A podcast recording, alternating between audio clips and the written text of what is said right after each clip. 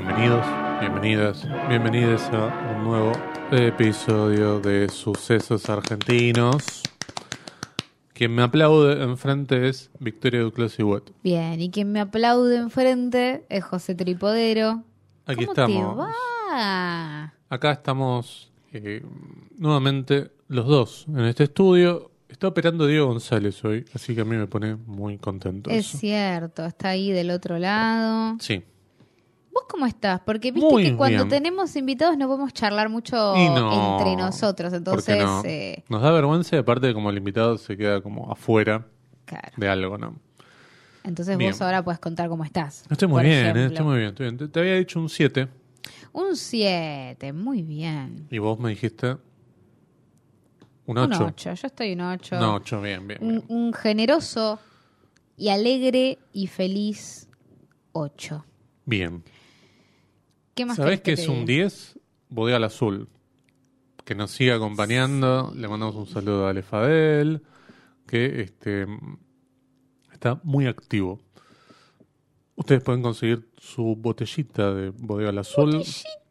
Este, eh, tengan en cuenta que tenemos veda este Eso. domingo. Mucho cuidado. Eh, compren antes alcohol, ¿sí? Ah, Eso digo. Claro, compren Igual- el sábado. Hay como una cosa medio eh, tanto te vas a desesperar. Viste que hay gente que busca el mismo día de la veda. El domingo a las dos de la tarde quiere. clandestino que lo que le dé su cerveza. Y el chino de la esquina hacía 10 horas te vendía libremente. Claro, es digo, como si fuera a estar vas a comprar droga, ¿no? Claro, fíjate, tranca. Quizás Yo creo que hay una- bancar un día, no sé. Yo creo que hay una activación mental que cuando alguien te dice, mira, a partir de mañana esto no lo vas a poder usar y vos te quedás hoy 12 horas us- usando Sí. el teléfono, digamos, ¿no? Sí, Pero capaz ni necesitabas usarlo, pero el solo hecho de que alguien haya dicho desde mañana está prohibido, vos vas y, te ah, no, lo ya, como me vuelvo loco. Sí, sí. Ah, Lo loco es que tenemos la certeza de que son un par de horas nomás. No, que es en un par de el- horas se termina. Creo que mm, desde el sábado a la noche hasta el domingo a la noche es todo un día casi que no te dejan comprar. Bueno, eh. Un lunes, tranquilamente. El lunes de cualquier persona que igual, trabaja. igual lo que yo decía, lo que yo decía era, acuérdense si van a querer tomar alcohol, Sí. compren y tengan Eso, claro. antes, ¿no? Sobre todo, Eso. sí. so- sobre todo un, un bodega al azul Sí, para lo que es el domingo claro, al mediodía, tipo claro. almuerzo. Si vas a votar a la mañana y Y después, si no, el domingo a las 9 de la noche también, porque te puedes tomar uno. yo creo que te puede llegar a levantar. Claro. ¿Cómo te sentís de cara al domingo? Bien, sí, sí, sí. Bueno, hablemos de esto. bien. ¿Bien? Yo estoy ¿En con serio? una leve esperanza, sí. ¿Está Una bien? leve esperanza de que esta película termine medianamente bien. claro. Tengo una mínima esperanza. Yo también igual, ¿eh? Igual mi, mi mínima esperanza. Mi, mi primer objetivo es balotage. ¿Ese es tu primer objetivo? Sí. Después, yo creo que si ya para estas elecciones no tenemos ni idea de lo que va a pasar, imagínate un balotage. No, un delirio. Mira, yo tengo, tengo también la mínima esperanza que tenés vos. Creo que, bueno, nada, hay, hay un, no, no- no siento que esté recontra, no, No. no siento que esté perdido ni en pedo. Em, pero también necesito como que se termine la, la incertidumbre entre elección y elecciones. Verdaderamente hay algunas de estas últimas semanas que fueron como durísimas, que necesitaba tipo, dame una urna, quiero Igual- votar y que se termine. Claro. Pero igual vos y yo estamos haciendo una semana de fingir demencia, ¿no? Que Más o se menos, traduce en ir a privadas. Muchas películas, Básicamente, ¿no? peliculitas. Ayer fuimos a ver la de Scorsese, vos vas a ir mañana a ver Los Delincuentes, yo la voy a ver el viernes. el lunes vamos a ver la de uy, lo que va a ser el lunes. ¡Ah! Bueno, ¿ves? El ¿Sabes lunes lo que va a yendo ser a ese ver la de lunes? Yo quiero llegar sobre la hora. No quiero hablar con nadie, creo. Yo puedo llegar con lentes negros, eh, Claro. y todos los ojos llorados. Claro. Eh, eso, es- eso igual es cierto. A ver, nosotros nos vamos a ver, pero sal- salvo que nos veamos en la semana, tipo mañana, creo. no creo, No. pero ponele que, vamos a suponer que no nos vemos. Sí. Nosotros nos vamos a ver recién el lunes en la privada de la Sí. nueva película de Demian Sí. Privilegiados. Uf. Es muy probable que depende de lo que suceda. Si las cosas no salen muy bien el domingo, si las cosas no salen un poco bien, es muy probable que yo mantenga un nivel de cara de hortismo muy fuerte que no, lo- sé cuánto me va a Lo durar. conozco, eh, eh, ese lado, así que no. Pero una cara Sí. y, un mal humor que no sé cuánto me va a durar. Porque la última vez me duró, creo que eh, la- de las pasos, creo que recién me recuperé el jueves. ¿Qué? Claro, estuve de mal humor hasta el jueves. Cara de culo, no me importaba nada, no tenía ganas de, De vivir. de alegría de nada. No De te- entendía el concepto de alegría, era de que te como explicaran cómo se pinta. tampoco. Pero pero creo que en este caso podría ser aún peor, como podría durarme Y bastante claro, más. porque ahora es como una cosa de verdad, de a de veras. La de- de porque los pasos son como, bueno, Sí. una prueba para todo el público. Así que bueno. para mí hay que terminar con las pasos. Sí. Basta, las pasos. Basta. Yo ya no sé. Para mí no hay que hacerlas más. Que cada partido, si quiere definir sus candidatos, llame a sus afiliados, como se, como se hizo siempre. Mira, Y punto. Si nos traen, nos traen este, todas cosas malas. Porque al otro día gane quien Malos gane, sueños. el dólar se va al doble. sí. Ya pasó en la elección anterior de presidente, Sí. pasó ahora. Y va a seguir pasando. Y hasta, bueno. que, hasta que se termine. Bueno, qué sé yo. En fin. La verdad- Nada, después nos vemos el lunes. Chau, Voten con me la voy. sube, diría yo. Ya ni con la billetera. Piensen en la sube. Digo. Sí, eh, oh, Dios mío, sí. Yo Sí. la cargué igual. Bastante. A mí, a mí lo que me mata es eso, boludo. Es como. Hay gente que, viste, como tenés alrededor, hay gente que dice, no, eh, yo ya me estoy preparando, no sé, acabo de hacer la compra de dos meses. Y yo por dentro pienso, yo no puedo, por más que quiera hacer eso, no puedo. O sea, es como vivo, no te digo al día, obvio, porque no vivo al día, pero es tipo, no puedo patinármela No, igual- en, en prevenir lo que va a pasar. No, igual lo que hace el. Y me desespera eso, boludo. Igual lo que hace el sotanero ese de la lata de atún. Ah, ¿sabés que ayer estaba Por en favor. un colectivo? digo, es, es una estupidez, pero que, que yo no, no concibo. Ayer no sé. estaba en un colectivo y obviamente viste que m- todo el mundo habla de las elecciones en la Quédense calle. que vamos a hablar de películas, sí. Le, se lo juramos. Pero este es un momento en que necesitábamos charlar tipo como amigos. Hace unos Al días aire, que no para que hablábamos. escuchen todos, sí, claro. Pero ayer estaba en el colectivo y... Después me pregunto por qué caemos en, el- en la lista de Spotify. y Claro, eso, sí, sí. son- son estos los motivos. Y el colectivero estaba charlando con un pasajero que estaba sentado delante de todo y hablaban como de esto, de las elecciones, qué sé yo, más allá de lo que decía el pasajero, que pobre, una penita me daba, como que nada, hablaba del balotaje y qué sé yo, pero Onda, decía, tipo, gano 100 mil pesos y voy a ganar 100 mil dólares el 11 de diciembre. bueno, ¿sabes qué dijo? Dijo, a mí igual el que me gusta no es mi ley, a mí el que me gusta es el pendejo este que va a Capital, o sea, que viene acá, dice que aparte se puso a ahorrar en latas de atún, tiene una fortuna. Pero tiene yo 20 latas de atún, digo, no, no. Yo decía, bueno, qué sé yo. Dios este, mío. Está bien, si para vos tiene una fortuna, el tipo este. Que pensemos que el atún es moneda de Yo lo que cambio. no es- sé bien qué es lo que va a hacer. es ¿Las Max vende? ¿A quién se las vende? No, debe tener. A ver, yo me acuerdo que se hacía el chiste ridículo, hace. ¿entendés? Con un amigo hacíamos un chiste hace seis años, no, ¿cuándo, Me ¿cuándo encanta que asumió Macri? la data de los chistes. No, pero era un chiste que hacíamos este chiste lo hacíamos no, pero ahí. chiste- no, porque viene, porque viene a, a cuento de esto. A ver. Que era, si compras un palet de playadito hoy, de, yerba, Sí, sí. bueno, para fin de año vas a haber, eh, eh, no sé, haber, haber ganado, qué sé yo, 100 mil pesos. Sí. Pero es una pavada, no puedes juntar No, obvio, playadito. no, obvio, y este obvio. lo está haciendo Este de lo está verdad. haciendo de verdad.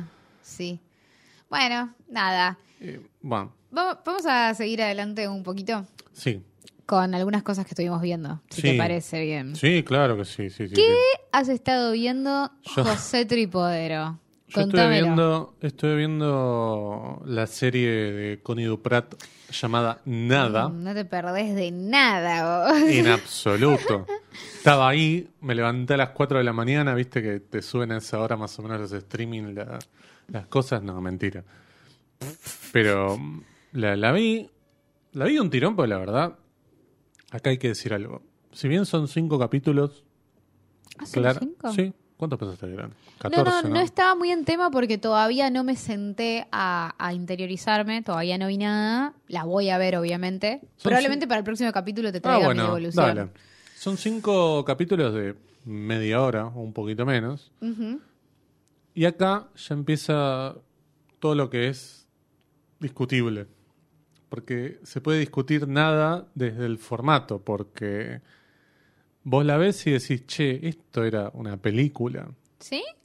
Y tiene toda la pinta de que era una película y lo adaptaron a una en serie. pedacitos. Sí, porque tranquilamente podría haber sido una película de dos horas. Eh, y además, salvo el cliffhanger que tiene al final del episodio 1, después no tiene esa dinámica de la serie que al final te hacen un, no sé, te cuentan algo que te dejan enganchado para que vos veas el capítulo que sigue. De hecho, el conflicto es muy mínimo de la de la historia. Que Claro, una serie ¿de qué tiene que tener un conflicto. trata la, Claro. la cuestión? Porque la verdad es que tampoco estoy tan en tema, debo decirte. ¿eh? Bueno, es muy simple. Luis Brandoni interpreta a un crítico gastronómico como que tiene como un paladar exquisito, muy quisquilloso y vive en su casa, que es una casa medio de un millonario, pero como excéntrico, ¿viste? Como que tiene muebles medio de autor, pero que son como artísticos, ¿no? Muebles que te compras en un Easy, ponele. Eh, Se viste también como medio excéntrico, tiene anteojos de colores. Muy con ese personaje. totalmente, Muy, muy, totalmente. muy, muy, muy. Y tiene una empleada que es como una. Más bien es como una esposa con la que no tiene sexo, diría yo. Porque es una empleada que es la que le cocina, le limpia, le lleva la agenda y hasta le maneja el auto porque él no maneja. Cosas Que hacen las esposas. Claro. Pero este le, le paga un sueldo. Claro. Y además le tiene que cocinar exactamente el pato con el aceite importado. Uy, qué hincha pelota. No, te- ¿sabes qué, amigo? ella- No, no es una esposa, una esposa que hubiera mandado a la concha. Claro, bueno, una esposa como la de como las de hace, no sé, Claro, cinco años. sí, sí, sí. Claro, ¿viste? Más o menos. Y mm, bueno, acá viene un spoiler, lamento. No importa, no importa, Pero es no lo que preocupes. dispara Es el- justamente el... conflicto de la trama, si es Y que sí. tiene trama esto. Ella muere al final del primer capítulo, Bien, entonces él queda como medio en pelotas. claro. Porque sí, no, se sabe, claro, no se sabe, no, él siempre dice, no, lo tenés que hacer de acuerdo a mi, a mi método. Él cocina, pero es medio vago para todo, digamos. No maneja, no te va a hacer las compras. Sí. Y, bueno, está como necesitado de tener, de cubrir ese vacío, que no es un vacío sentimental, porque acá viene la cosa medio con Pratt. Lo que él más lamenta de la muerte de una persona que conocía hace 40 años y que vivía en su casa hace 40 años es que no está ahí para cocinarle el pato, la carne, no sé qué. No que se le murió a alguien que, a alguien que él quería mucho. ¿Entendés? Uno puede decir, bueno, está bien, es un personaje no me cínico. en absoluto. No, no te va a entusiasmar nada. adelante. Y mm, bueno, y al mismo tiempo le están exigiendo a una editorial que termine de escribir un libro porque ya le pagaron dos adelantos y todavía no les mandó ni una página. Oh. Y él es medio de esos tipos que creen que es un artista loco, ¿no? Que, bueno, a mí cuando el arte, cuando me cae el trueno en la cabeza y el arte me sale, lo voy a escribir, ¿viste? Como que no sigue las exigencias del mundo. De hecho, va caminando por la calle y cruza mal un semáforo. Y él dice, bueno, yo cruzo cuando quiero. Todo así. Es un personaje mega cínico, Sí. pero es un viejo de mierda, digamos, sí. ¿no? A la vez. Y eh, cada capítulo tiene de título, por ejemplo, una frase como muy argentina, tipo tirar manteca al techo. Este, y están explicadas por el actor eh, Robert De Niro, que te explica qué es tirar manteca al techo. Robert Por De Niro ejemplo. haciendo de Robert De Niro. Sí, no, no, no, haciendo de un eh, que va a aparecer en el último capítulo, Ah. hace de un escritor como muy famoso Ah. y demás que es amigo del, del personaje de Brandoni. Bueno. Pero todos los capítulos se abren con De Niro mirando a cámara y diciéndote, bueno, man- tirar manteca al, che- al techo significa tal cosa. ¿eh? Esas son las mejores actuaciones de De Niro, que es cuando mira a cámara y te explica. Mm. Bien. Las mejores actuaciones de Niro, y acá estoy diciendo, ¿no? No, No, en- toda su Sí, obra sí. artística. Sí, sí, lo- Y no hay trama. No hay trama porque después sí, le, le presentan a una empleada doméstica paraguaya, que se aclaran, lo- se toman el trabajo de aclararlo todo el tiempo, que es paraguaya. Y la chica al principio no sabe hacer las cosas que él quiere que haga, porque la chica se tomó un colectivo 48 horas, viene de un pueblito de Paraguay, es pobre, qué sé yo, y no sabe distinguir entre una cosa y otra. Mm, por favor. Pero ya te podés imaginar la moraleja de esto. En la simpleza de ella, él va a encontrar uy, no, no, no. el No, camino No, que le va a devolver esas ganas de hablar sobre comida. Y va a poder escribir el libro. Ay, no, no. Es, es, En un momento eh, se toma una sopita que ella hizo con una cebollita, con lo poquito que tenía, dijo. "Ah, acá está. Es Ratatouille. Claro, exacto, es eso. Es eso, hasta a una película de Pixar le afanan estos dos, de- con Edu Pratt. No. Bueno, la voy a ver, pero. Lo de Niro no- no en me- el último capítulo estoy es medio cansada increíble. de las cosas de, de, de, la- No sé, ciertas representaciones de clase No, me están cansando. además, cada Ya cinco minutos te están diciendo que este país es una mierda, que no Por se puede eso. importar esto, que no podemos tener el. Que el mismo él dice acá se come muy mal. Sí. En Argentina se come mal. No estoy para esas cosas. Eso tiene que ver con Claro. lo que hablábamos al comienzo del episodio. Del- igual. humor. No, estoy para esas cosas. ¿viste? No, tu humor, quiero decir. Claro, sí, sí. Es como que me está. Estoy medio como que no. sé. acá claramente. La voy a ver, pero la voy a ver con la peor de las ondas. Claro, a lo, Mar- a lo Marcela Tinero. No sé si viste el tráiler. No, no, por eso entré. El tráiler tenía unos nada. problemas de, de de croma. Cuando ellos están caminando, por ejemplo, cuando están caminando por la 9 de julio, uh, les- pero les pusieron un afiche de la 9 de julio atrás, ¿viste? Ah, quieto, ¿viste? Claro. Tieso ahí, Claro, el árbol claro, claro. quieto. ¿eh? Una, un auto. Claro, claro. Pero era muy malo. Y acá, eso yo no lo vi. Se ve que lo sacaron. Ah. Sacaron esos O que momentos. estaba para el tipo para sacar el tráiler. y- Hay muchos momentos de croma, digamos. En un momento él lo llama para hacerle una entrevista, una influencer. Lo llama para hacerle una entrevista en una plaza que es el Parque Las Heras, acá en Buenos Aires, Coronel Díaz y, y Las Heras. Se nota mucho en el plano Pero general ¿por que qué ellos no sa- están. Pero pará, porque está De Niro.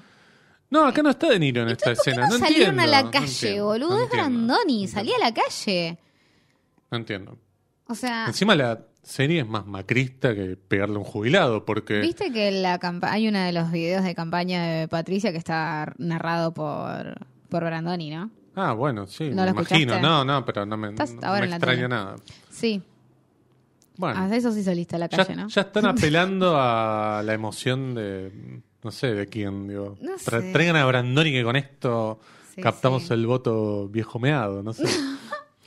Bien. Cuestión que nada es, eh, bueno, el último capítulo te decía de Niro, me da, no, no me da pena porque creo que lo vi en cosas peores, pero está pasando letra y es como medio le dicen, che, vení acá, y él dice, bueno, ahí voy. Lo llevan de acá para allá. Y además hay una cosa que es... Nunca le explicaron su personaje, boludo. No, yo creo que no. Yo creo que no. Yo creo que no.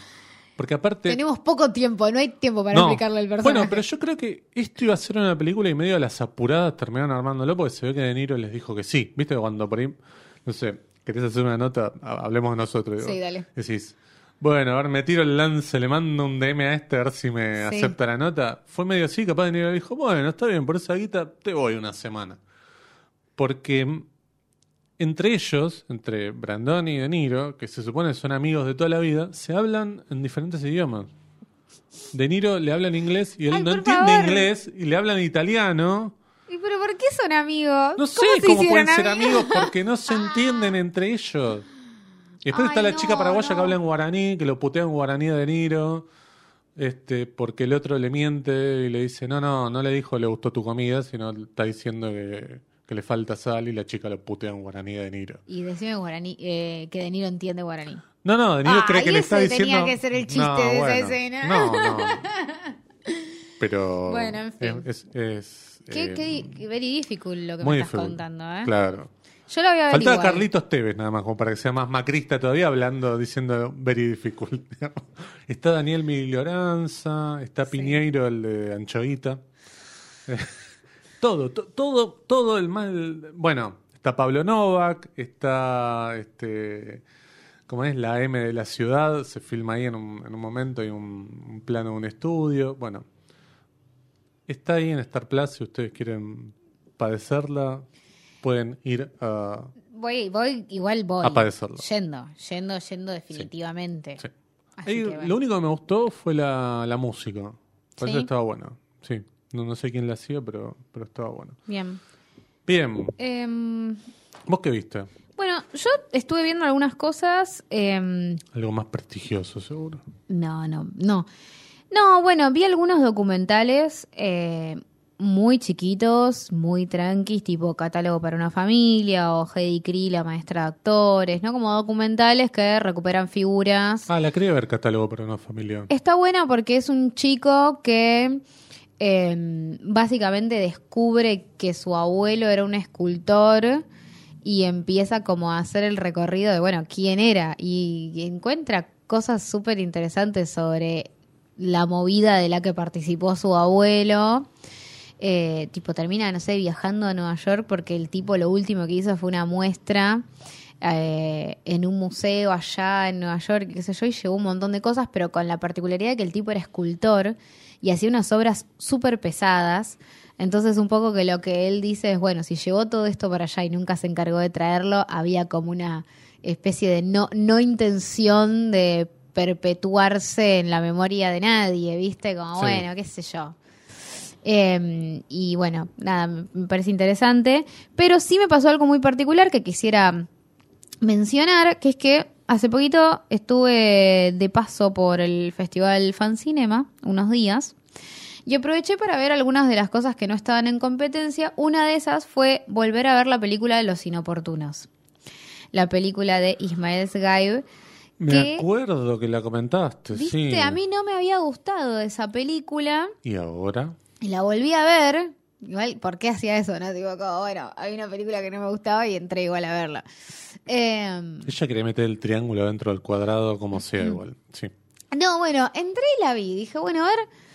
Y la verdad es que esta vez me gustó un poco más. Como sentí que había algunas cosas que en ese momento me hacían mucho ruido respecto de las, las actuaciones y demás y eh, lo gruesas que eran, que en esta segunda mirada eh, me pareció que funcionaban un poco mejor. Mm, Y algo, o sea, sí sostengo algunas cosas de, de guion respecto de cómo estiran algunos conflictos o cómo generan los enredos que no, no me termina de, de parecer como muy preciso. Pero sí debo decir que la disfruté bastante más. Como Bien. que la primera vez que la vi me había generado un montón de impresiones eh, que me expulsaban del tono y demás, pero esta vez que la volví a ver en una pantalla grande con gente alrededor que la estaba pasando bastante bien, me, me, me subió unos puntos. Mirá cómo te cambia la mirada verla con público. ¿Viste? Bueno, es que yo creo que eso a veces también puede llegar a cambiar, verlo en una pantalla chica o verlo en una pantalla grande, ¿no? Como cosas así. Así Sí. que, nada, creo que en este caso por lo menos me generó una mejor mirada de esta película. Vos sabés que no me acuerdo si la vio o no. ¿No? No me acuerdo. No bueno, puedo es- sobre este chico que está en el departamento y tiene una cita con una chica. Sí. Ah, y ella está por vi. llegar al departamento y Creo todos los amigos aparecen sí, en su sí, casa. Y su hermana también, y su hermano también, y su madre también. no, no me la acuerdo tanto. Eh, así que bueno, nada. Quería dejar como ese, ese comentario respecto de los Está muy bien. Está muy bien. Este, mm, ¿Trajiste algo del fancinema? No. Me traje un. A ver, ¿qué te una- de- en- me traje unos títulos. No. Algo que se pueda tocar. Ah, vos Algo que querés. se pueda. ¿Le trajiste los alfajores a Diego o no? Sí, obvio. Sí. Ah, muy bien. Y a él le traje algo especial que le traje. Te tomaste el bondi de una punta a la otra para comprar los alfajores. Muy bien. Me tomé un colectivo, exactamente. Pero más allá de eso, le compré café cubierto con chocolate. Que a él le gusta. ¿Cómo? ¿Café cubierto con chocolate? ¿Cómo café cubierto con chocolate? Café cubierto con. Café bañado en chocolate. Como en vez de pasa de uva con cobertura de chocolate, un café, un grano de café. Ah, no, no. ¿Nunca lo comiste? Desconozco ese producto. ¿eh? Eu, eu. Listo, ya sé. Te va a gustar aparte a vos. Bueno, lo voy a probar. No, lo que quiero probar, lo quiero probar. No, no, no sabía que existía semejante producto. Sí. te- Ahora seguro van a llegar todos los comentarios, como cuando dije que el Palacio de la Pizza no existía, que me- todavía me están Gracias. llegando comentarios. Gracias, Por gracias. favor, gracias a todas esas personas. Perdón, no, ¿sabes qué? No voy a hablar más de cosas así como pop- que Bueno, a priori son populares y que yo desconozco. bueno, voy a Porque ahora seguro una- me van, a, me van a tirar 20 marcas No, pero acá de no dijiste nada, chocolate. solamente dijiste que no, que lo no conocías. conozco, claro, no, no, no estoy diciendo que no existe, claro, no, no estoy diciendo que, que no que no sé. Bueno, en fin, lo que mm, quiero decir es que vi una, una, un cortometraje que sí me llamó muchísimo la atención allá en el festival, que se llama... ¿Qué pasa? No, no, no, no, no. Ah, que se llama Promesa. Eh, no me acuerdo ahora en este momento el, el director, pero mm, la verdad es que el cortometraje me pareció muy, muy interesante porque mm, es un cortometraje argentino. Eh, quiero... promesa, pero no me, no me dice el, no me dice el director de Promesa. Pará, ya hoy voy. Sí, le están diciendo a Vicky que levante un poco más la voz. Ahí voy. Bueno, en fin, nada. Y ella se enoja pues está en- con la peor de las ondas. Con la peor de las todo octubre. Pero se te vaya para principio de noviembre, porque si no Diego y yo vamos a tener que alquilar otro lugar. Creo que era Santiago Castelo el director, pero Sí. no estoy segura, no me acuerdo. Lo cierto es que el cortometraje se llama Promesa Sí. y la verdad es que me llamó muchísimo, muchísimo la atención porque la factura técnica es buenísima, está hecha con la calidad de un largo, eso me, me encantó. Eh, y tiene como, la historia es un chico que se acaba de enterar que va a ser papá, muy jovencito, y de repente parece como que se pone a filmar algo, un videíto para guardarle a su, a su, a su bebé. Pero en realidad muy rápido esto deja de ser el videíto para mostrarle a su bebé y se transforma en una reflexión sobre su vínculo con el padre.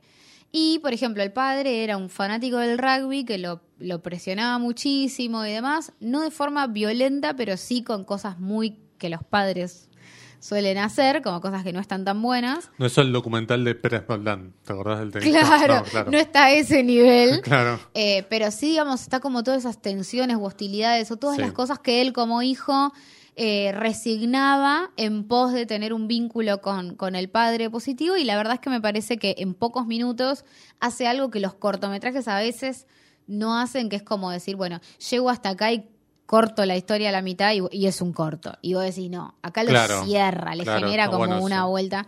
Así que nada, eso. ¿Qué? ¿Le dieron ¿Qué un premio a eso? No. Sí. Bien. Sí, muy justamente a quien eh, interpretaba al padre, que es un Un actor. está muy bien eh, este actor en Claudio Martínez Bell, Bien. está muy bien en el corto. Muy bien. En fin, Hasta aquí llegamos, me parece, ¿no? Con esta parte. sí, ya estaba. Este, mm, Fueron los premios Cóndor. No. A las ¿Quién- series. ¿Quién, se acuerda? Yo no me acuerdo nada. Este, pero sí, muy- vamos a hacerla bien simple. Felicitaciones a todos los ganadores. Sí. ¿eh? Así que este, probablemente el año ¿Qué? que viene eh, yo estoy seguro. ¿Qué? Estoy seguro que este, todos nuestros colegas van a nominar a De Niro como mejor actor secundario en los premios de la serie. Estoy seguro, estoy seguro. Se van a tirar como el lance de, bueno, vamos a nominarlo, qué sé yo, en una de esas.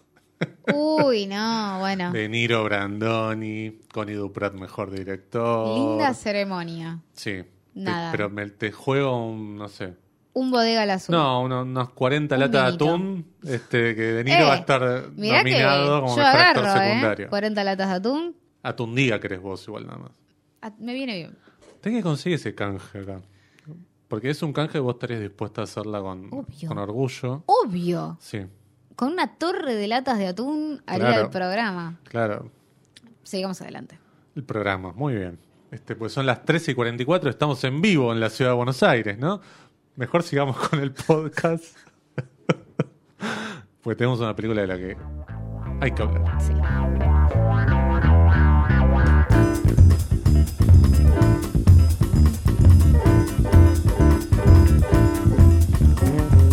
Muy bien, ¿de qué película vamos a hablar? Bueno, vamos a hablar sobre Puan, la Sí. nueva película dirigida en conjunto por María Alche y Benjamín Neistat. Así es. ellos dos que tienen varios antecedentes como para poder comentar. Digo, María Alche, primero la conocimos como actriz en La Niña Santa junto a Julieta Silverberg. De Lucrecia Luego- Martel. De Lucrecia. Martel. Luego también la vimos eh, haciendo, bueno, dirigió Familia Sumergida. Vino a este podcast Sí. a hablar sobre Familia Sumergida. Justo había terminado de montar Puan, casi, ¿no? Estaba Sí. en eso, me parece. Eh, también la vimos justamente en la facultad desde Eloísa Solás preparando un final de filosofía. Ah, un foreshadowing, ¿Eh? casi, ¿no? Sí. Y luego tenemos a Benjamín Neistat, por otro lado, no sé si me estoy olvidando de decir algo de María No, Elche. no, no, creo que dijiste todo. Y Benjamín Neistat que hizo eh, otras películas como Rojo, la más reciente. Sí, Historia del Miedo, que es la primera. miedo, el, movimiento. Hizo esta, estos títulos anteriormente. Rojo es como la, la última que está Sí. como más cerquita, Sí. aparte, bueno, qué sé yo, está Grandinetti, Sí, es la más- Cremonesi. A mí me gustan las tres películas, pero esa es como la mejor de las tres, creo. La, A la mí, más, me, a mí es la que más me gusta también. la más perfecta. ¿Y ahora? mm, ¿Qué? También creo que dirigió alguna temporada del Jardín de Bronce, me parece que la tercera Ah, no temporada. ese creo dato. que sí, creo que sí. Y mm, ahora se juntan ellos dos, que son pareja además, Sí, sí.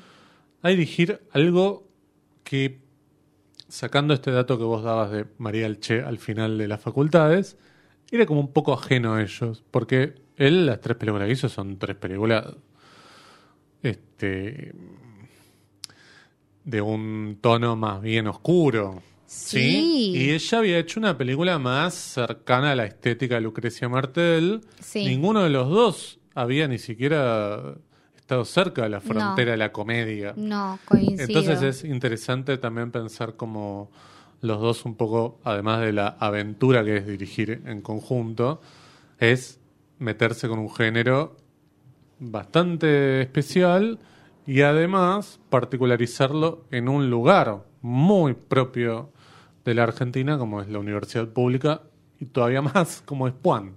Sí, que es así como se llama la Facultad de Filosofía y Letras, en verdad, como le dice todo el mundo, ¿no? Porque está en la calle Puan, está cerca Sí, de la estación Puan de subte sí. Y es por eso que se le dice Puan. Bien.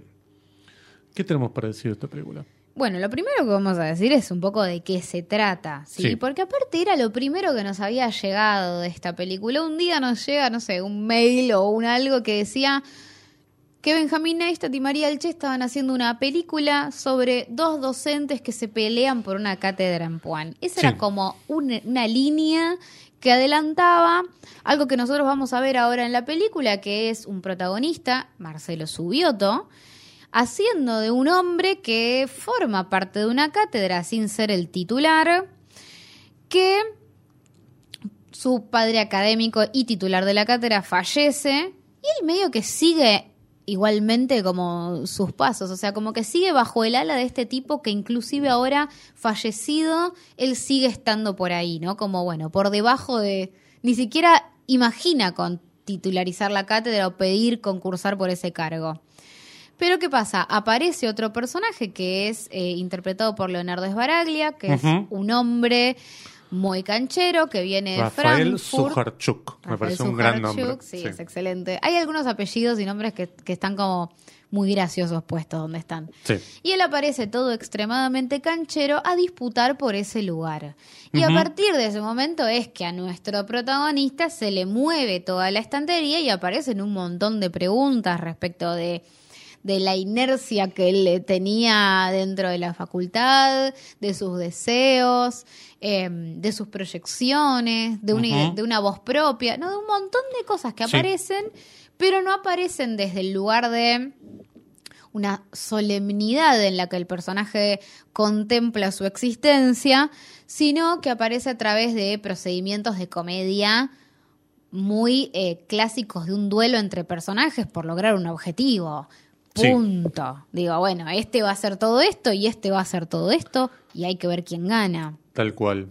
Y mm, lo que uno puede interpretar a partir de este desequilibrio, porque lo podemos enmarcar dentro de el camino del héroe, si se quiere, ¿no? sí, tiene todos los elementos. Un tipo que tiene una vida como muy estructurada, está casado, va siempre a la facultad a dar clases, los mismos temas, los mismos contenidos, todo. Pero se muere el titular de cátedra y eso genera un desbarajuste para todo el conjunto. Y él está obligado a no hacer lo mismo, sino a dar un paso adelante porque tiene que postularse, sí o sí, Sí. a ser el, nuevo titular de cátedra, porque además eh, los demás dicen, che, pero si vos no te postulás, nosotros, ¿qué hacemos? ¿No? Está como Sí. no solamente obligado por su futuro, sino por el futuro de los demás Sí. compañeros. Sí, sí. Pero lo que despierta eso también es como una serie de inseguridades dentro de él, porque esto que hablamos varias veces de la película, que él dentro del aula es un tipo súper seguro, es un tipo que puede contestar preguntas, que puede dar temas, que puede tener hasta incluso una capacidad para resolver eh, Más los performática contenidos, claro. para hacer cosas De hecho, adentro habla- del aula. Claro, habla de otra forma, tiene como un tono de voz diferente y cuando tiene que andar por la vida, tiene problemas hasta para cruzar la calle, ¿no? Sí. Que eso se ve en el tráiler, ¿no? Esto de que cruza mal la calle y una mina lo va a atropellar y le dice, pero fíjate por dónde caminás, gordo boludo, y él se ¿cómo gordo? Sí, sí, ¿no? sí, sí. Y mm, claro, el personaje de Baraglia viene como a acentuar mucho más todos estos problemas que él tiene en la cotidianidad de vincularse con la gente. De hecho, ya lo vemos en, en el momento en el que tienen que hacer una despedida en la Biblioteca Nacional de este docente y están todos los, bueno, los colegas de él y qué sé yo, y él no habla. Y él, Él no, no- pide la palabra. no. El que termina hablando es este tipo que vino de Alemania. Que arrebata el momento, claro. sí. Se pone a hablar en alemán. Por supuesto, genera la incomodidad de todos los otros que dicen, che, este ni lo conoció. Y se pone a hablar, eh, digamos. Pero tiene un imán porque es carismático, porque es más joven, porque es más hegemónico, digo. Que, bueno, genera como una serie de. Este, mm, bueno, de, de temores acerca de que este tipo de verdad tiene chance de ser el titular de cátedra y ganar el concurso. Sí, están como encantando a todos. Exacto. Además, Eh, bueno, tiene como muchas perlitas que se le van sumando, porque además sale con una cantante, actriz pop, que es Lali Espósito medio haciendo de, de ella misma. sí, la, única diferencia es que se llama Vera Mota, Vera Mota. pero... Aparece una sola vez. Sí, Digo, para los que quieren ir a ver a, a Lali. Espósito en el cine, la van a ver en el momento en el que aparece en el tráiler. Punto. No sí, aparece sí, más. sí, no, no hay más. Y mm, bueno, tenemos que hablar de Marcelo Subioto, que finalmente le dan un protagónico y la descolla. Totalmente. Porque el personaje que hace es tierno, empatizas a los dos minutos con él. Además, tiene como lados grises también, porque tampoco es un héroe infalible. Eso No. también me gusta mucho de la película de tampoco presentarlo el personaje de Baraglia de Sujarchuk como el villano, sino que es un tipo que, por supuesto, decís, che, es incómodo, es medio es pedante, tiene mucho de la, muchas de las cualidades que puede tener un docente de este tipo, pero tiene un costado que es verdaderamente honesto hacia lo que él piensa de Marcelo. Porque no es que se le no es un frenemy, que se le acerca como, bueno, yo soy este eh, cortés con vos, pero por atrás te, voy a clavar una, claro, sí. una puñalada. No, yo creo que, de- bueno, yo creo que podemos ya spoilear un poco. Y Pasaron sí. dos semanas. Si no la vieron, Este es un ejercicio de cinefilia, chicos. Si ustedes vieron la película acá, pueden completar un poco con lo que nosotros decimos, coincidir o no. Al final, cuando el que gana el concurso es Sujarchuk y lo invita a ser parte de la cátedra, ahí hay como un gesto de, de- de honestidad y de eh, que, que lo enalteza al personaje, sin la necesidad de ponerlo en el lugar, no, este es el villano, va a ser malo toda la película. No, bueno, es que ahí me parece que la película es bastante inteligente porque lo ubica en un lugar incómodo eh, de, claro, le venís a arrebatar algo que mi protagonista se merece más que vos Sí. y eso nos ubica a todos en ponerlo en el lugar de villano porque, bueno, necesariamente está ahí, pero sí me parece muy inteligente que la película lo reivindique hacia el final eh, para decir, bueno, eh, no es un choto, malo. Es No. un tipo que quiere algo y Claro. que está peleando por conseguirlo, Sí. que tiene un objetivo claro. Verdaderamente el que no tenía el objetivo claro era el personaje subioto, el que no estaba preparado para esto era el otro. Lamentablemente vino este otro que es un, un canchero y bueno, estaba más preparado y pujó y lo logró. Pero hay algo muy interesante de cuando el personaje es Baray le dice, yo también perdí concurso, no es la muerte de nadie. Como desdramatizando y también mostrándose a él un poco de, sí, está bien, yo la canchereo, pero entre canchereo y canchereo, bueno, gano y pierdo. Bueno, hay algo también que lo podemos leer de esta manera, creo yo, que tiene que ver con el personaje de Baralia a partir de lo que vos decías sobre, bueno, es un tipo que tiene todo, tiene, es famoso, es medio como, claramente lo podemos asociar con Darío Transriver, ¿no? Para mí es así, perdón, no lo leí en ningún lado, quizás ¿Sabes que no lo había pensado? para mí sí, digo. Este, claramente, es como el tipo que en cierta forma lleva la filosofía quizás a un llano o a un público un poco más amplio, si se quiere, ¿no? Pues sus libros son más accesibles que quizás otros libros de filosofía que son como más para, para el adentro, digo, de, de la disciplina, para los que estudian esa disciplina y yo creo que los libros de, de Rafael Sujarchuk. son para cualquier público, digo, los encontrás en el Ateneo, al Sí. lado de los libros de, no sé, Claudia Mirá. Piñeiro, ponele. Mira. Cuestión que me parece que mm, esto de que él tenga todo, que dé clases en Estados Unidos, en Europa, que le pagan en dólar, que le pagan en euro, que tiene la posibilidad de comprar unos vinos que valen 90 mil pesos, que es muy linda esa escena, Es buenísima esa escena. hace que el hecho de ser titular de cátedra de, no me acuerdo cómo era el nombre de la cátedra, pensamiento político, Filosofía política. filosofía política, tenga un valor intangible Sí. que no se compara con todo lo otro que él ya logró. Sí. Entonces, eso le da un valor a la universidad pública un poco sin estar diciendo la universidad pública hay que Claro. defenderla, ¿no? Bueno, eso por un lado, a mí me parece que tiene como una doble posibilidad de, como una doble dirección para mirar eso. Una Sí. es esa que vos estás mencionando, que me parece re interesante, no la había pensado, pero ahora que lo decís, eh, me parece que está bueno. Y otra es algo que habíamos hablado con, con Nancy, una compañera de aquí de la radio, sí, de clase B de que va los viernes B. 15 y 17. Sí, ¿sí? exactamente. Eh, pero que es esa cosa de lo- los, los que también lo miran a él por venir de afuera como alguien que va a generar prestigio dentro de la universidad, Sí. solo porque viene de afuera.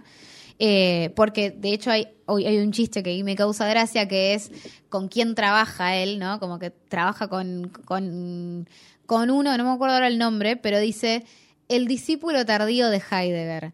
Y nadie lo conoce, a Albert Bormann, nadie lo conoce, pero cuando él dice que es el discípulo tardío de Heidegger, las dos escenas están todos repitiendo que trabaja con el discípulo tardío de Heidegger. Entonces Exacto, decís, eso es muy pero bueno. hasta hace dos minutos no lo conocías y no era importante dentro de tu plano académico. Y ahora porque viene un tipo de Alemania a decirte eso, ya es más importante para nosotros y hay que escucharlo. Entonces, eh, me parece que tiene como esa doble cuestión. Es lo que él busca acá, pero también lo que la gente de acá mira en él y valora en él. Bueno, pone en crisis también la aparición del personaje, más allá de lo que pasa individualmente con Marcelo, los contenidos de la cátedra.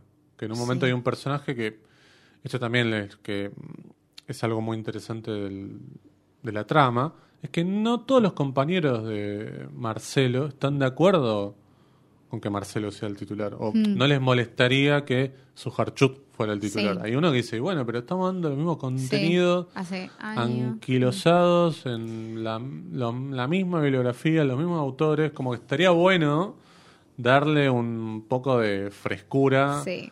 a, la, a la cátedra, ¿no? Y que medio que su Harchuk con su cara es lo que viene a poner. ¿no? Y pobre Marcelo que se viste con jean, camisa para adentro, parece un colectivero, es como siempre dando los mismos contenidos. Después hay algo también que me gusta mucho del personaje de Marcelo, esto de que va a dar eh, clases en para el no me acuerdo si es para el gobierno de la Sí, ciudad o sí, qué. sí. Filosofía en los barrios. Sí, Esos claro, nombres de eso es programas que son exactamente Sí. así. Vos decís, no, le- no sé si le sirve culturales, claro. filosofía en los barrios. ¿no? Si la gente no puede tomarse un subte a las 12 de la noche, pero tiene filosofía, viene un tipo a hablar de Platón, ¿no? Sí. Este, no, no digo esté mal, pero qué sé No, yo, no, pero son como esos estas programas miradas de- existen, Sí, son así, funcionan de esa manera. Sí, Gente pero que está es terminando como- el secundario. Claro, ¿viste? claro, claro. Y él da las clases de la misma manera que lo dan la, la facultad, digo, para un público que ya terminó la secundaria, que, Mm. digamos, eso me parece que está, está muy bien. Tiene ese chiste también de cuándo me van a pagar, y tenés que escribir y a los 30 días hábiles, toda la cuestión burocrática, ¿no? En 60 Cualquiera- días te van claro. a estar depositando. es Cualquiera que hizo algún trabajo este, así tercerizado para, para algún gobierno, ya sea de la ciudad, Para el de Estado, nación, decilo. para el Estado, El Estado. sabe que cobra así, cada Sí. 60 días, a 90 días, y bueno, Sí, sí, sí. eh, se la tiene que bancar.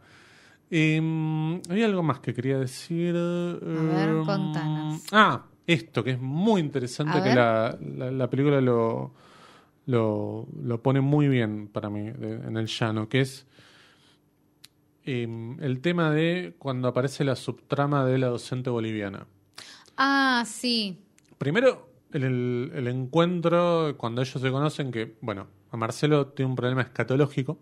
sí. Se sienta sobre Es un pañal usado de una increíble. compañera, de la hija de una compañera, y tiene que ir así Es a la. Claro, ¿Cómo está muy a- bueno. Benjamín Neistat y María Alche metieron un chiste de caca Escatolo- de bebé. Claro, un chiste que era más para mi novia Poli, ponele, no sé, Boludo, está muy sí, bien. Aplaudo. Sí, sí, sí, sí. Y aparte está bueno el chiste. Sí, está muy bueno. Está muy bueno, pues se estira además este, Sí. a otra escena y demás.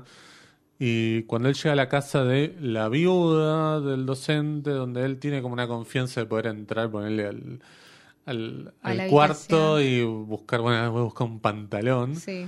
y se cambia, qué sé yo, después ve que ahí está esta mujer que lo está mirando y él, lo primero que le viene como prejuicio de progre, digo, Sí. es, uh, vos debes ser nueva, pues no te vi nunca, pero no te preocupes, yo soy este Sí, amigo sí. de la familia. Yo la conozco a la otra chica. Claro. ¿Qué, qué le onda ahora? Tipo como que piensa Claro, ella, se "Mira que- qué lindo". claro, ella se da cuenta al toque. Ah, Sí. este piensa que yo soy una empleada de la Sí, casa sí. y no, en verdad soy una colega. Doctora en filosofía. Doctora en filosofía, claro, de la universidad, no me acuerdo de Santa la Cruz. qué Universidad del yo. Alto. Y, mm, y bueno, me, me- me parece muy interesante cómo se va mm, diseminando eso y termina con el final, que pone en cuestionamiento esto también que me parece que es lo interesante, lo que va a decir que es cuando los contenidos filosóficos vienen de Europa es filosofía. Sí. Cuando vienen de Latinoamérica es pensamiento, ¿no? Sí. Como bajándole el precio Sí. a como que desde este lado del mundo no podemos tener pen- pensamiento filosófico, sino que son como, bueno, unas ideas, Mm. ¿no? Eso la película lo, lo hace muy bien. De hecho, él termina yendo, finalmente acepta porque cuando le ofrecen, bueno, este, si vos, Marcelo, podés venir este, a eh, dar un dar una ponencia en la facultad. Yo dice, no, yo estoy lleno de laburo, no sé, no tengo tiempo. Y al final va, al final de la película, y tiene ese final que me parece fantástico, él cantando ese tango, ¿no? Es que ahí me parece que hay muchos elementos dentro de esa pequeña, esa subtrama que se estira, que aparece desde los primeros minutos de la película. Parece que tiene muchos momentos porque Sí. es verdaderamente algo que se va transformando y que va a tener un cierre positivo, teniendo en cuenta que el objetivo del protagonista no lo va a lograr, que es la cátedra. Entonces, dentro de la subtrama está el como el verdadero, la verdadera transformación, ¿no? Sí, En primer lugar, porque el personaje de, de- de esta mujer, primero que es la primera que va a querer que él ocupe un lugar importante dentro Claro. de lo que ella está organizando y, y como más allá de que siga siendo en, en relación a este hombre que falleció, como en reemplazo de, es la que verdaderamente eh, como que ve el valor en él, aunque él no lo vea, ¿no? Eso me parece interesante, como que ella lo, lo, es- lo persigue desde ese lugar, sí, eh, confía en lo que él puede decir. eh, y me parece interesante dos cosas que suceden después. Sí. Una es que ella le pida que quizás puede contar una anécdota sobre, sobre justamente el hombre que falleció. eh, para, bueno, nada, como para presentarse Sí. y demás. Y ese es el momento en el que él también toma un poco la posta y dice, no voy a hacer eso, tipo, no, no voy a contar algo sobre el tipo que iba a estar acá y que ahora no está. Voy a hacer algo mío, voy a hacer algo propio. Eh, eso, y después me parece súper interesante cuando él llega, que es un lugar súper humilde, chiquitísimo, con, no sé, 20 personas, y me parece que ahí hay algo también muy lindo en cómo construye la expectativa sobre ese lugar, Eh, y que no es que él después de eso va a ser como, bueno, pegó el salto y ahora de repente es... No, no, es como simplemente encontrar su voz y su Sí. camino. eh, y, y- y generar nuevas conexiones que no había hecho hasta ahora. Nada más. ¿viste? Y después el miedo que despierta al final de la película con... Bueno, ahí hay algo muy interesante, Sí. que es, espera a resolver el conflicto central, digamos, la película me parece que es bastante inteligente Sí, ni hablar. en dos cosas. Uno, en algunas cuestiones paródicas que aparecen dentro de lo que es la dinámica de Puan. Digo, para mí el chiste del baño no binario me parece buenísimo, Sí. eh, está muy bien. Eh, Sí, que se puede burlar de sus propias... ridiculeces también. Claro, dale, dale. tonterías. Sí, sí, Joda. sí, totalmente, Claro, totalmente. ¿viste? Sí, sí. Eso me parece que está muy bien. Y después, por otro lado, Cosas que yo, por ejemplo, de venir de la facultad pública también me pasó. Me acuerdo de un congreso, ¿En perdón. eh, en un congreso que se hacía en la UNA, donde este, yo estaba estudiando. Había un con- no me acuerdo bien, creo que era de política, no sé qué, que en el momento en el que apoyé el culo en la silla me di cuenta de que no me tendría que haber anotado en este congreso. Pero no importa. este, hay una chica uruguaya que en un momento se levanta y se va, vuelve, medio enojada y dice, no, pero acá no hay baños no binarios. Te estoy hablando año 2017, creo. No hay baños no binarios acá, no puede ser. Bueno, me, me acordé justo y me acordé en el momento que vi la sí, película, sí. digo, Dios mío. Sí, sí, son esas cosas que son medio ridículas Sí. eh, y que me parece que en la película están bien parodiadas. Sí, ni hablar. De hecho, la discusión que tienen ellos sobre la cátedra, que en un momento le dice como no nos dejemos no sé qué por falsas antinomias. Cuando usan esas palabras, a mí me causa muchísima gracia y me parece que es un Sí. poco divertirse de las propias dinámicas internas. Pero también me parece muy inteligente que también como una especie de cuarta capa te va metiendo que, no sé, que los profesores no cobran. Como, che, ¿cobraron? No. Dos, tres veces en Eso la película está bueno. ese diálogo, muy chiquitito. No, no le da entidad de problema hasta que cerró la historia y ahí sí me parece que pasa algo muy interesante que es como agregar una especie de pequeño epílogo para cerrar eso que estaba sucediendo de que por qué era que no estaban cobrando además de la normalidad que quizás todos interpretaban que no cobraban porque bueno Sí, la típica que cobras. Sí, se no el atrasó, 1, cobras no el sé 4, qué. cobras el 5, sí. Y eh, trae un poco a colación esta cuestión y este escenario como medio que podría ser o premonitorio o, f- o- o distópico, depende lo que suceda el Sí. domingo, eh, que tiene que ver con que, bueno, con que la UBA se declare en quiebra y que a mí es un momento que me emociona mucho cada vez que, ya vi- la vi tres veces la película, y que me emociona, me emocionó cada vez que la veo, que es que el momento en el que dice en este momento Puana ha dejado de existir. Cuando dicen esa línea a mí me, me nada, me moviliza muchísimo. Que no es lo mismo cuando TN decía TN puede desaparecer, ¿no? No. Y todavía está TN, ¿no? Exactamente. Em, pero digamos, en ese momento que es como que desata un muy pequeño conflicto que, Sí. es, que es grande pero pequeño para la película, que es como, che, llegaron a dar, a, a dar la primera clase y de repente todo explotó por los aires, el dólar se fue a la mierda, la uva se declaró en quiebra.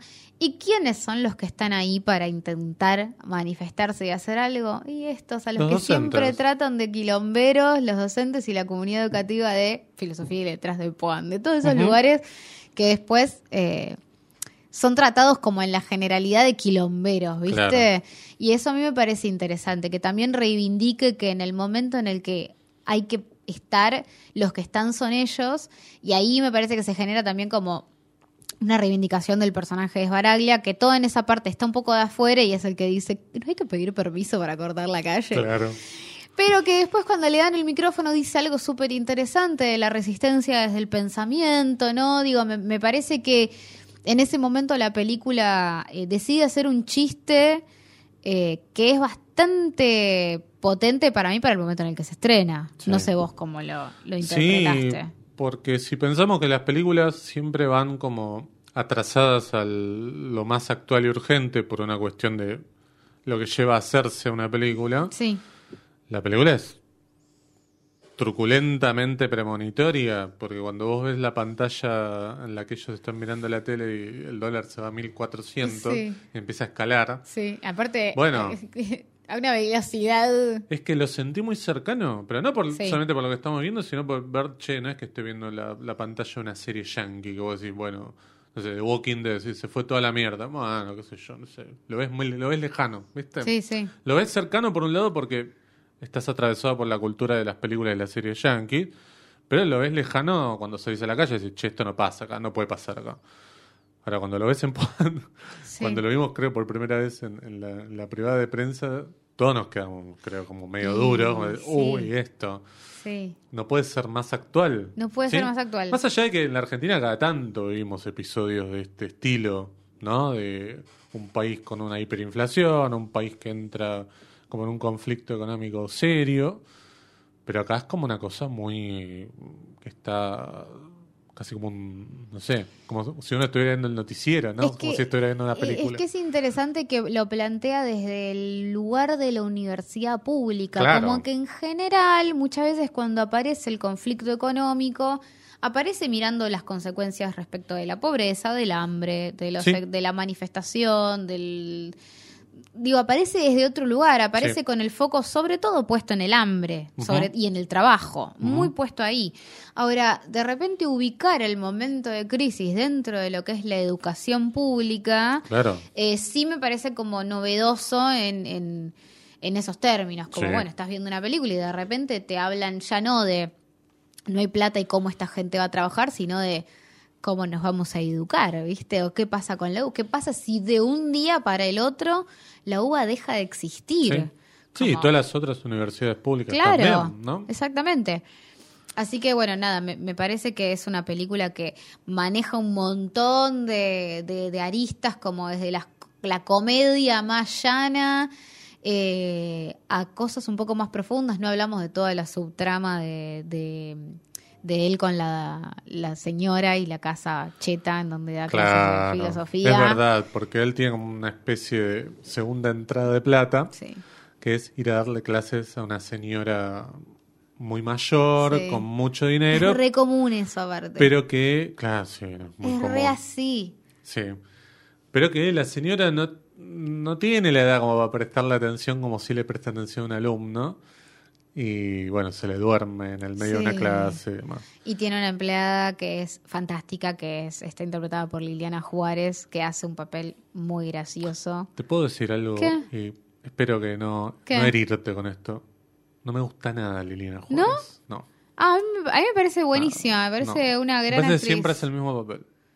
Para mí nada que ver, porque de hecho la ves en papel. planta permanente y acá y es como, para mí es otra cosa. Es como, de hecho acá hace como de mala maldita, que se hace la buena pero es mala. Y lo odia a él y lo quiere al masajista porque es joven y es bueno y es lindo. Qué sé yo, no sé, a mí me parece muy divertido. Para y mí a mí siempre hace el papel buenísima. de resentida. Siempre. Una especie de resentida No social para mí. No la veo, no la veo. Es lo que yo pienso, pero Bueno, bueno. está bien. Es mi idea. Te nomás. estoy diciendo que no, nada No, no, está bien, está bien, por eso digo. No. Eh, Me están diciendo que no allá, pero bueno. Y después, eh, todo lo que Este- tiene que ver con la televisión, en donde aparece cosas Sí. muchísimo más paródicas, tipo Amanda Longo te propongo. Hashtag con la tuya. Sí, sí, sí, sí, sí, sí. Expropian con la tuya, Claro. o no sé qué. Todas esas cosas Sí, tal- bueno, son muy gruesas. ¿Vos Digo, viste lo de la Nación Más ayer, lo que le hicieron a la periodista internacional? Ay, me hizo muy mal ver Por eso. favor. Me, me- Por me favor. hizo muy mal. Lo de me, me en el Novarecio, lugar de ella y yo estaría llorando de, de toda la noche si me Con, hacen con eso. Novarecio para mí muere el periodismo. Hay que Es volver. un hay que pelotudo, hay que Sí, decirlo así. sí, Novarecio es sí, un pelotudo y lo No, que le es- hizo está Pero es mal. vil, es vil lo que hizo. Porque es como que yo Está te diga, ah, ¿sabes mal. qué? Vos estás a favor de. Nah, le hizo algo Me muy levanto y sucio, me voy, muy, muy sucio, sabiendo que la gente que escucha, a veces No, él escucha él cosa- y nada más. Pero él hizo una cosa medio de chimentero, ¿viste? Tipo de. Lo que pasaba hace 10 años. Tipo, ah, no, ¿sabes qué? Disculpame, Lucho, me levanto y me voy Pero porque con ¿cómo esta persona a- no puedo cómo hablar. le vas a decir a sos una periodista, persona- hermano. Sos periodista. Pero ¿cómo le vas a decir a una dialogar, persona- quédate sentado y dialogás. Y charlas. No, y aparte, ¿cómo le vas a decir a una persona que está intentando No, explicar no, un no. conflicto, te- estés de acuerdo o no? Sí. ¿Cómo le vas a decir No, antisemita y homofóbica, no, no. boludo? Es gravísimo. No, no, no, no. Es gravísimo, está re mal lo que hizo. Y más cuando sos un hijo de puta que entrevista a Victoria Villarruel, Exactamente. que de verdad es una negacionista hija de Pero la puta. entrevistas igual. ¿Por qué? Bueno. Porque se candidate a vicepresidenta. Entonces bueno, no viste nada, no, qué sé yo. Sí. Un hijo de puta. Listo. Bien. Eso quería decir. Bien. Este, no le vamos a invitar nunca igual, porque la verdad. No, me importa una este, mierda. qué sé yo. Viste que te dije, estoy como medio con la mecha un poquito corta en algunas cosas. Sí, totalmente. En fin, Puan, eh, me parece que, nada, tiende todo. Todo Sí. para, para mí es muy completa, es una que película muy completa. tenía mis dudas de cómo le iba a tomar el público general. Sí. Dije, uh, esta película por ahí medio que. No sé si va a A entrar. mí me daba cosa también. Dije, a ver si la gente entrará. Al día de hoy está haciendo un número bárbaro. Digo. Con una reducción de salas Sí, importantes bueno, eso, está... eso también lo tenemos que, me parece, hablar. hay una relación entre una reducción del 45% de las salas, Cuando pero un aumento del 6% de público. Claro, le sacaron prácticamente la mitad de salas Sí. que tuvo después de la primera semana, Sí. habiendo hecho el mejor promedio de por copia, digamos. Sí.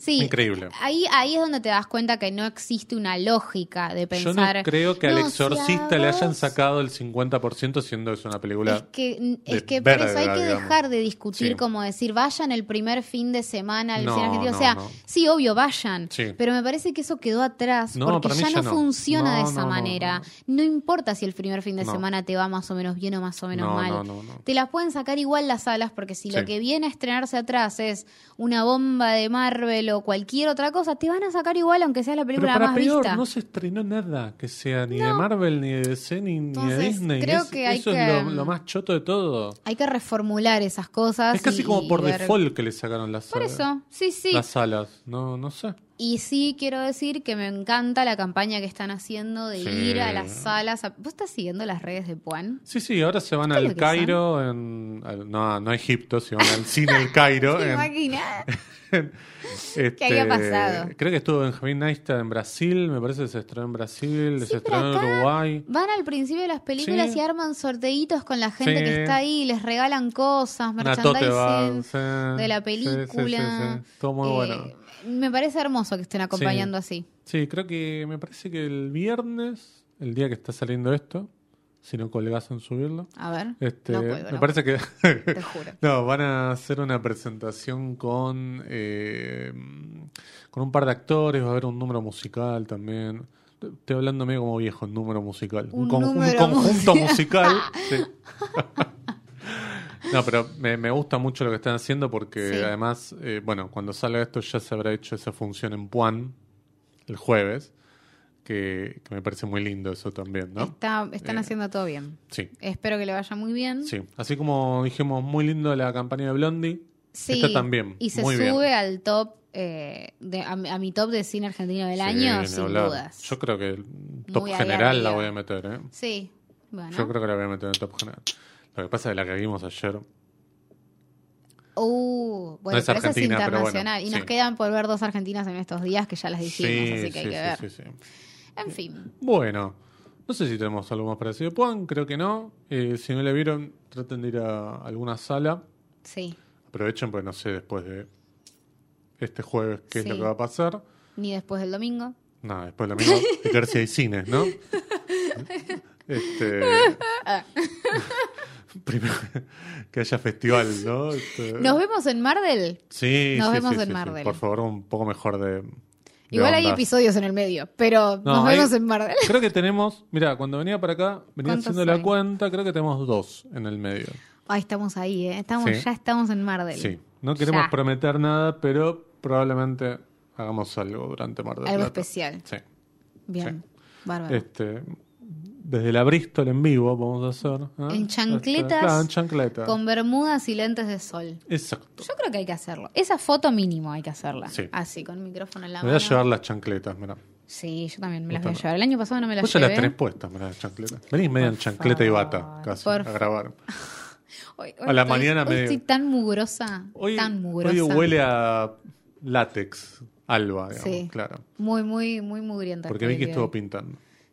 Laburando. Sí, trabajando. Agarrando la pala. Con la Diego pala de también, oro, ¿no? Porque Diego no lo vamos a- González, A del menospreciar. Y esto inaugura los saludos. Sí. Gracias, Diego González. Pará, pará, pará, porque tenemos que hacer un, Ah, un ¿qué? alto. ¿Qué? Ahora sí, nos despedimos porque entra una cortina, ¿sabes? Es muy complicado meterla, si no. Eh, a la cortina. Bien. Eh, sí, vamos a hacerlo velozmente porque me quiero tomar uno de esos mates que está tomando Sí, Diego yo González. Lo vi que cambió la Te yerba y veo que todo. estás mirando para afuera hace un No, no, rato. yo miro así como hago. Tipo, uy, mate, uy, mate. No. ¿Estaba rico el brownie que traje? Muy bueno. ¿Lo puedes Ah, decir en el episodio? Qué buen pie que me das, porque Vicky hoy sí trajo algo de todo lo que siempre se llena la boca que hizo. Hoy trajo un brownie. No era un brownie loco. No, para nada. Le pregunté igual después de comerlo, así Sí, que ya sí, era tarde. Pero aparte, ¿quién? Yo, justo, digo. no, no, La persona menos drogadicta del mundo, claro. Menos. Está muy bien ese brownie. Muy, ¿Viste? muy bueno. No, yo no puedo hacer lo mismo de mi Sí. fin de semana culinario, que ya Terrible. te conté que fue de los peores. Un fracaso. Logré salvarlo un poquito con los hice ayer, así que medio que, no sé, saqué un ¿Traes empate. chipá? Bueno, traigo. Dale. Traigo, traigo. traigo. Gracias. Me tienen que seguir bien. Eh, Este. Allá en Mar del Plata va a ser, viste, no, Ya es demasiado. Ya, ya son como. comidas. Ya quería hacer Con demasiadas todos los planes que pusimos, eh, ninguno entraba a ver películas, ¿viste? No, Era claro. como grabar, escribir. Hacer chipá, Claro, hacer chipá. ver la final. Uh, Eh, la- la ¿Vamos final. a ver la final? Yo la voy a ir a ver, pero no sé si ustedes la quieren ir a ¿Cómo ver. la voy a ir a ver? ¿A dónde la vas a ir a ver? No, no sé dónde, qué sé yo. O la vemos ahí, ¿la quieren ver ahí? ah, ¿vos la querés ver tipo en un bar? No, pero no sé si va a haber tele. No ¿Hay sé, tele? hay tele. No sé. ¿Tele y cable? Eh, yo te voy a hacer la gamba. Bueno, Calladita la boca. hasta que termine. Me voy a portar muy bien, quiero que lo sepas.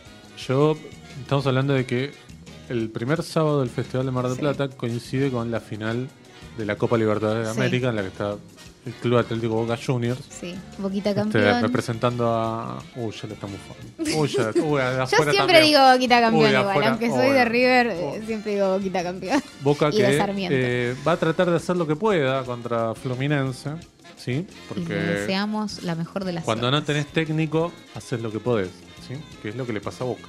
No te pongas Bien. así. No tenemos técnico. Si No, alguien no. se quiere postular Yo- para técnico de Boca, por favor, Bransen 905. Voy a dejar una, una propuesta para nuestros oyentes que puedan hacer comentarios en el episodio Sí. y es si si tienen ganas de que yo grabe toda la reacción de José durante todo el episodio, durante todo el partido, un digo. Tano Pazman. No, por favor. Y ustedes No, yo igual lo voy a mirar eh, tranquilo, ¿eh? ¿Sí? Sí, tranquilo. Está bien, está bien. Este, será lo que tenga que ser, ¿sí? Que salga lo que tenga que salgar. Este, y veremos después qué hacemos, ¿sí? Si vamos a ver una película o vamos este, a dar la vuelta olímpica por Mar del Plata. ¿Quién sabe? Está Yo voy a llevar todas cosas de boca. Para mí, llevar? para ustedes, ¿eh? Ni en se pedo, quieren eso sumar, sí que no. Si le quieren sumar. no me pongo. Eh, tengo nada camisetas, tengo bandera, tengo todo. Llévalas, llévalas. Tengo todo. Llévalas, tengo todo. llévalas. Sí. Bien. Saludamos a Cristian Ponce. Saludamos a Cristian Está Ponce. muy activo para contestar mensajes, pero no estoy viendo. que Yo hoy tanto. interactué con él. Ah, vi que estabas muy enojada. Pero no con él, ¿eh? No, no, con él. Él dijo, no sé de qué estás hablando, pero te apoyo. Lo creo que te dijo. entró, él entró, Sí, la- él entró. entró el debate. Él entró. Así que sí. Eh, al señor Adrián Lackerman. Sí. Que quiere entrar en el mundo de Lucía Celes, me parece. Eh, sí, yo Bien. quiero ayudarlo. Lo vamos a, llevar entrar. hasta la puerta. Sí. Él entra, ve qué onda y sale. Sí. Nosotros lo esperamos a la salida. Totalmente. Sí, como esos padres que llevaban a los hijos. Al cine. Exacto. Mi tía, que jamás ¿Ah, sí? se quedaba a ver una película con nosotros. Ella ¿Por te qué? dejaba, ¿eh? porque no le divertía el plan película con niños, pero no llevaba. Después se iba a dar vuelta Cuando por se el las shopping. bancaba a ustedes y decía, bueno, ¿sabes que me voy dos horas a Café ser. Martínez? Ella prefería dar Claro. pasear por el shopping. Como Mira. sabía que durante dos horas iba a montar adentro de una sala, Claro. nos dejaba ahí y se iba. Bueno. Y, mm, al grupo de Telegram, Sí, que me da un poco de tristeza de bajamos. Estamos cada vez más lejos de los 200. deja de llorar. Este, vos me tenés que acompañar acá, pues es lo que hacemos los dos. Yo quiero agradecerle a las personas que se quedan. Pero eso sí, que eso es por default. Eso sí, más vale. ¿Cómo más sabes si vale. los que se van no son gente que se desinstaló Telegram a la mierda? Puede ser. Puede ser, no lo sabes. Sí. Tranca. Exacto. Relax. Puede ser, puede ser. Don't do it, decía la canción. Bien. Relax. Creo que nada más, ¿no? Agradecer Punto Cero, que es la casa que nos cobija, que Sí. nos da amor, Sí. que nos da micrófonos también, porque con el amor solo No hacemos no episodios. hacemos nada, ¿no? Bien. Gracias a vos, José Tripodero. Gracias a vos, Victoria Douglas Hugot. Hasta la próxima.